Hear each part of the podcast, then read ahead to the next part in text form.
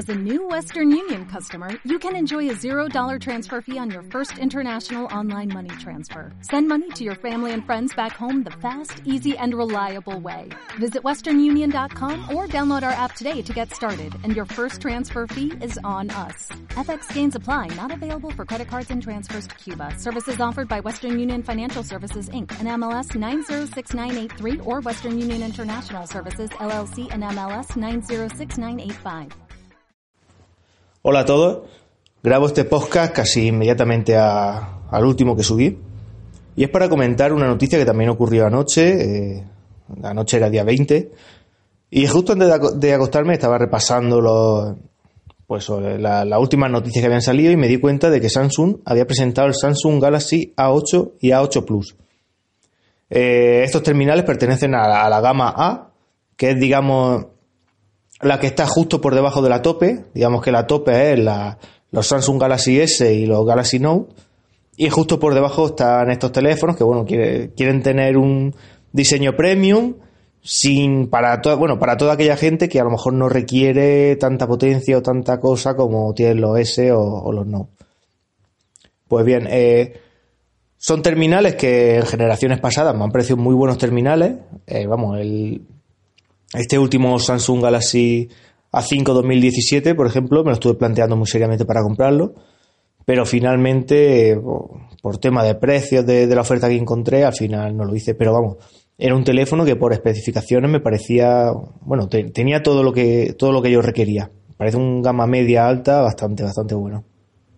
Pues bien, estos A8 nuevos que han presentado ya van al formato nuevo, este 18,5 novenos, y bueno, y, y, en, y al contrario de, estos años atrás, en los que salía el A3, A5 y A7, pues tenía, podía elegir entre varios tamaños de pantalla. Tenía desde el A3 el más pequeño, pero si no recuerdo mal, 4,5 pulgadas, el A5 5,2 pulgadas y el A7 eh, 5,7 pulgadas, si no recuerdo mal.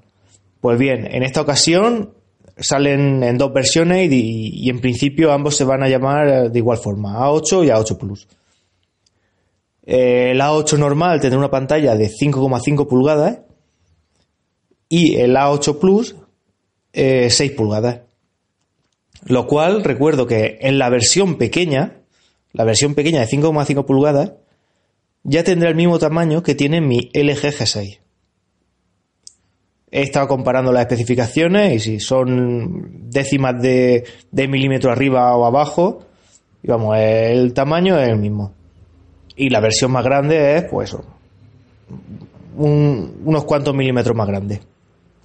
Yo la verdad es que era un terminal que esperaba con, con ganas, ya que el Samsung Galaxy S9, S9 perdón, me imagino que este año va a subir todavía más de precio.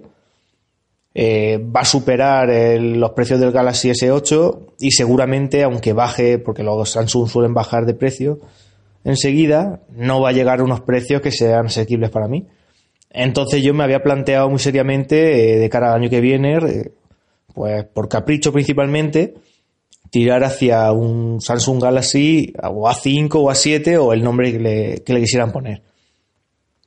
La verdad es que el teléfono tiene un diseño muy bonito, diseño muy similar a, a- al Samsung Galaxy S8, por así decirlo, sin embargo no tiene eh, la pantalla curvada, cosa que a mí no me gusta nada, por lo tanto era un punto a favor de este nuevo terminal. Tiene doble cámara frontal para el, tan demandado últimamente modo retrato y bueno, parece que tiene un- una cámara solamente detrás y el sensor de huella en una posición más o menos normal, ya, ya que está abajo de la cámara y no está eh, en un lado ahí de una forma un poco postiza.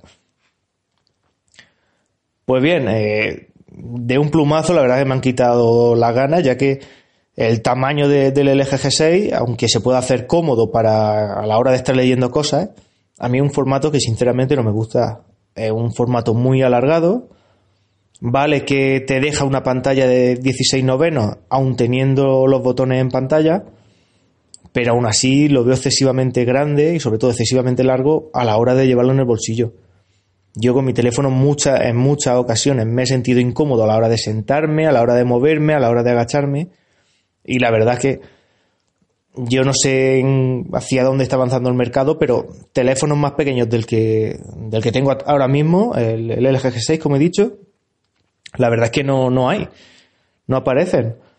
Y, y una de las esperanzas que tengo es que ahora Sony que está empezando a, a espabilar y parece que va a sacar móviles con menos marco y demás, pues la esperanza que tengo es que renueve el Z, bueno, el, modelo compact y lo hagan con una pantalla un pelín más grande. Ya que, eh, aunque subiendo de las 4,6 pulgadas, si lo hacen hasta las 5, ya se quedaría un tamaño más o menos decente, sin tener que ir a estas barbaridades de tamaño que, que sí que son muy cómodos de, de, utilizar, ya que cuando estás sentado lo estás utilizando, es una gozada ver una pantalla tan grande. Luego a la hora de moverte para allí y para acá, de ir de llevarlo en el bolsillo, es bastante incómodo, casi que estás obligado siempre a llevarlo en el bolsillo de una chaqueta o en un bolsito o algo similar. Así que nada, uno de los modelos que estás esperando para el año que viene con más ganas, ya de momento lo han borrado un plumazo.